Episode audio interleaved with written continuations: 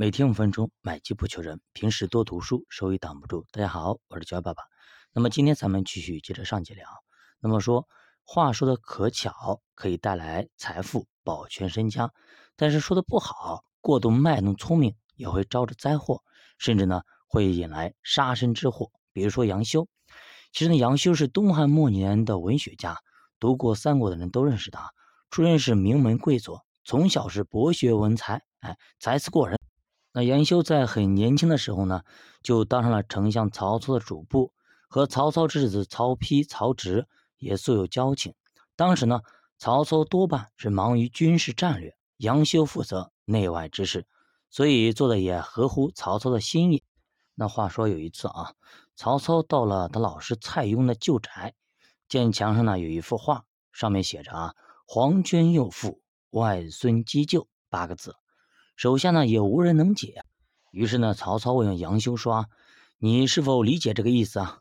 杨修说：“理解。”曹操说：“你先别说出来，让我想一想。”那么走了三十里之后啊，曹操才说：“我解出来了。”就叫杨修写出他理解的意思。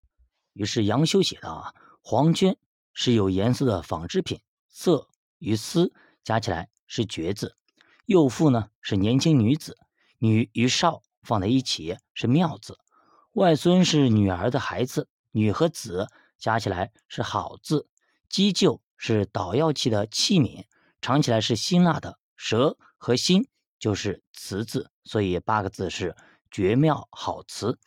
曹操解释的意思和杨修相同，于是曹操感叹道：“吾才不及卿，乃绝三十里。”曹操有一次啊，命人建造花园，到了工地视察之后。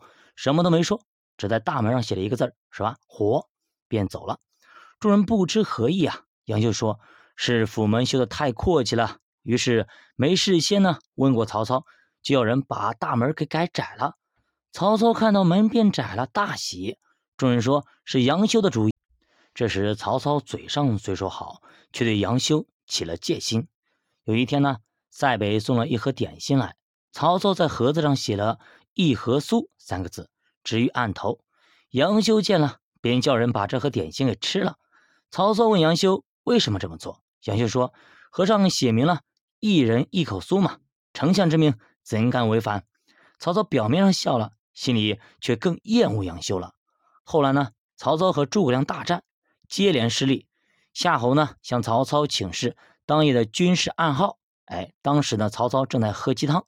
随口说了“鸡肋”两个字，杨修听了便知道曹操觉得曹军处境比较尴尬，进兵的话将遭遇蜀汉大将马超，退兵的话又把蜀军给耻笑，如同鸡肋一样，食之无味，弃之可惜。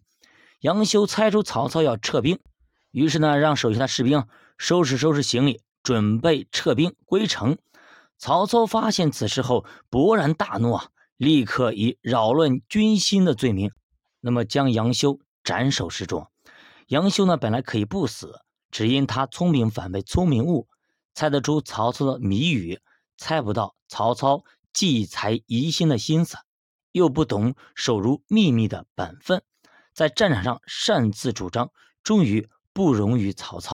所以说，你论聪明嘛，杨修确实聪明，但是这个人呢，可能有点情商不那么高哎。在我们现在来看是这样子的啊，你像诸葛亮。他也很聪明啊，对吧？但是呢，诸葛亮跟杨修根本就不是同一类人。诸葛亮做事分寸把握的非常非常好，既没有让刘备觉得讨厌，也没有让张飞、赵云等等，包括关羽他们讨厌。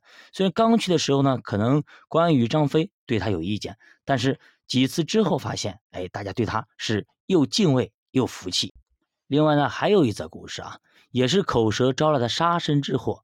更是叫人看了大呼不该不该呀！